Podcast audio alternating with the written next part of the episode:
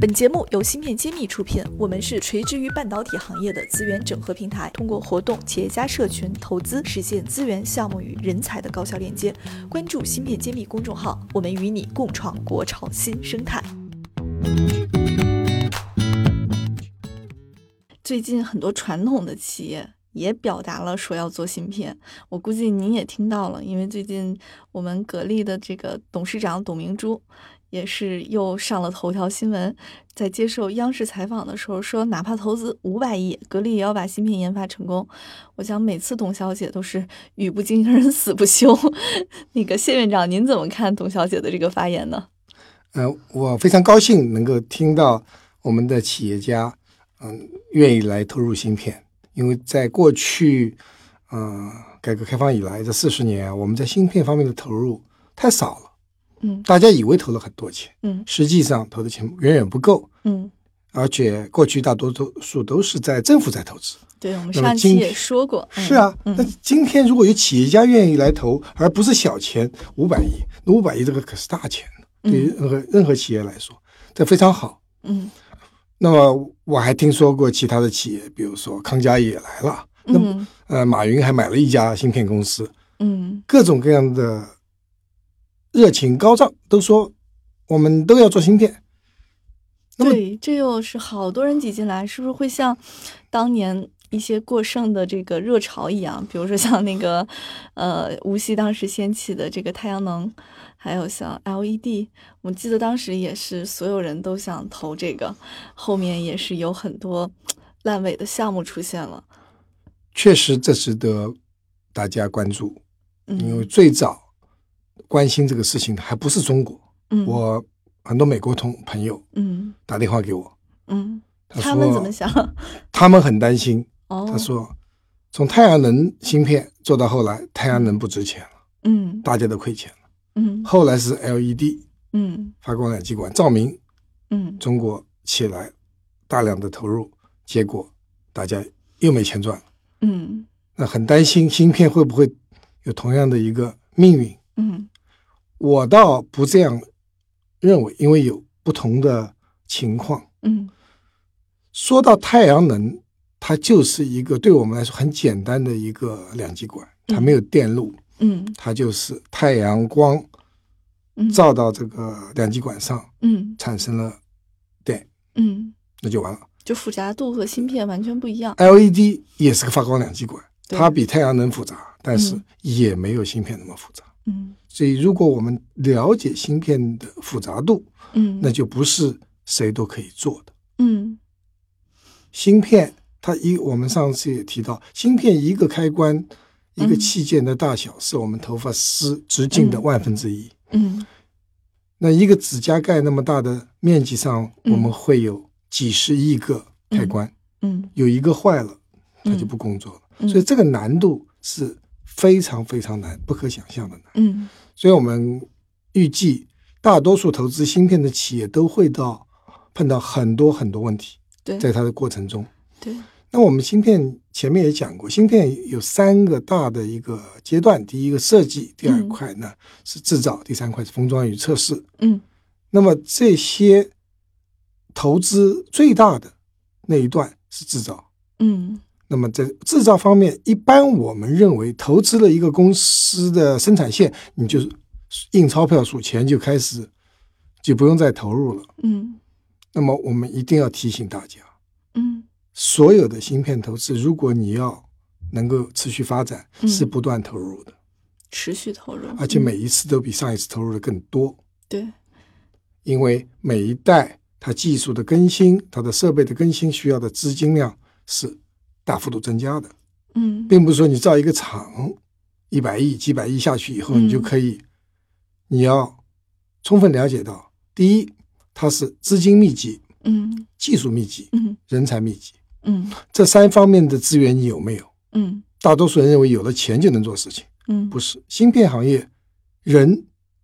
非常重要，嗯技术同样重要。嗯你技术来源有没有？对你投下去，如果你没有一个技术来源，那么你就有两个问题：要么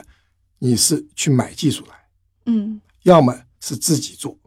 嗯自己开发技术，那就回到原点，你从哪一个技术节点开始研发？嗯因为所有的技术嗯，都是别人都有专利保护的，对，你要从最原始的做起，不可能的。你就也花六十年吗？嗯没有人会等六十年。嗯，如果说你从别人手里买，嗯人家不卖，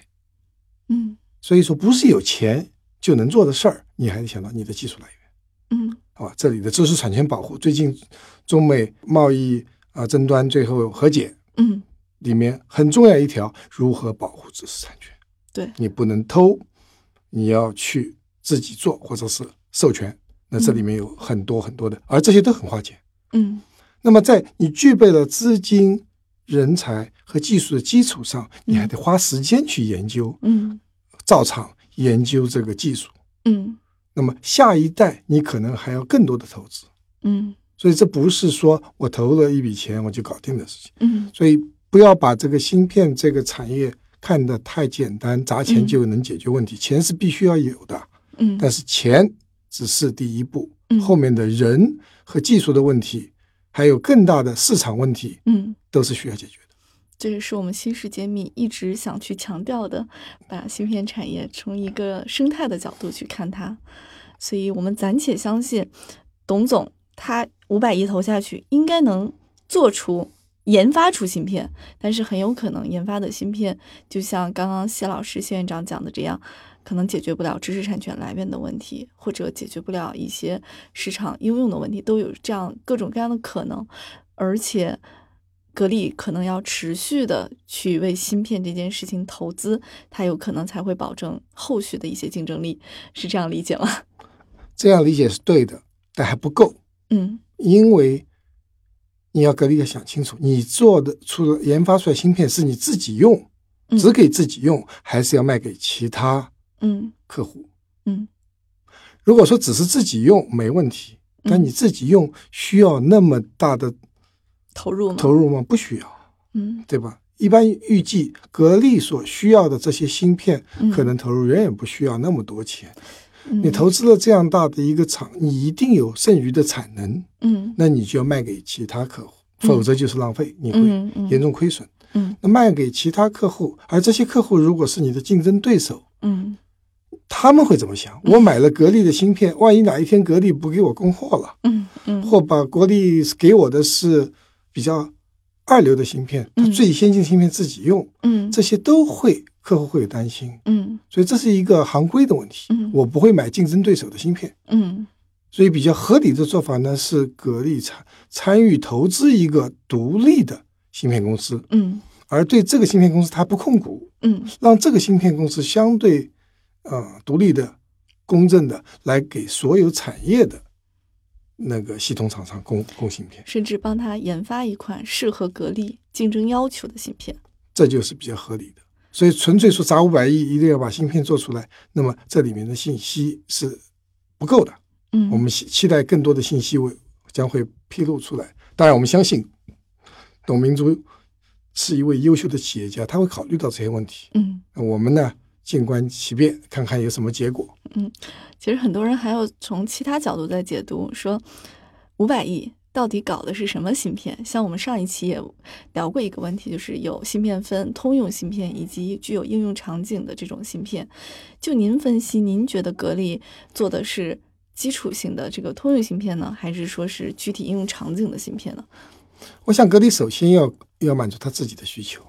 它这里面有各种各样的芯片，主要是控制它和它的空调业务相关的。嗯，那么就里面一定会有啊、呃 MCU 嗯啊这这方面这些功率器件。嗯那么所以这些器件大多数不会用到最先进的所谓的十纳米、七纳米的技术，嗯它会用一些比较成熟的技术。嗯呃，甚至电源管理、高压的技术，这一些芯片呢，呃，真的不需要用最先进的生产线来做。嗯嗯，但是未来如果格力要进入到人工智能其他行业，嗯确实也需要，所以嗯这和格力的整个的战略有关系。嗯所以我总结一下，就是除了格力以外，其他公司也是在投入芯芯片的这个原因，嗯是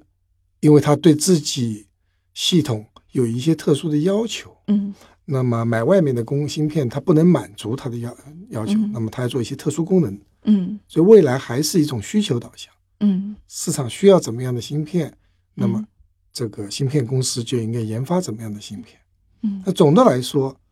这些要做芯片的公司都是用芯片的嗯公司，我们叫它系统厂商。嗯嗯，这个趋势就是中国大量的系统厂商嗯，开始考虑自己研发芯片，嗯所以这是一个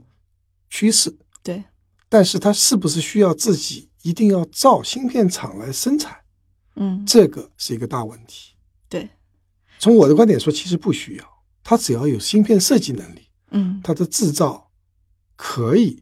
给晶圆厂、代工厂来做。对，所以它这有一点，如果说只是设计，不需要做自己的晶圆厂，嗯它远远不需要五百亿。嗯做一个设计公司的投资，比做一个晶圆厂投资要小得多。嗯所以这些呢，也是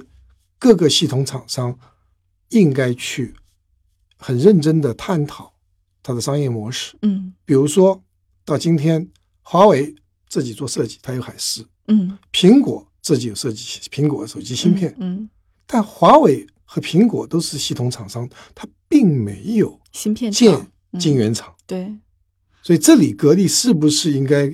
借鉴华为和苹果的经验，嗯而不是一下丢个五百亿下去做晶圆厂？因为隔行如隔山，嗯晶圆厂是完全和空调不一样的一个一个产业，虽然这都里是制造业这里面的需要的人才、嗯技术，呃，和这个就是过去的经验是嗯完全完全不一样的，那嗯是需需要慎重考虑。好的，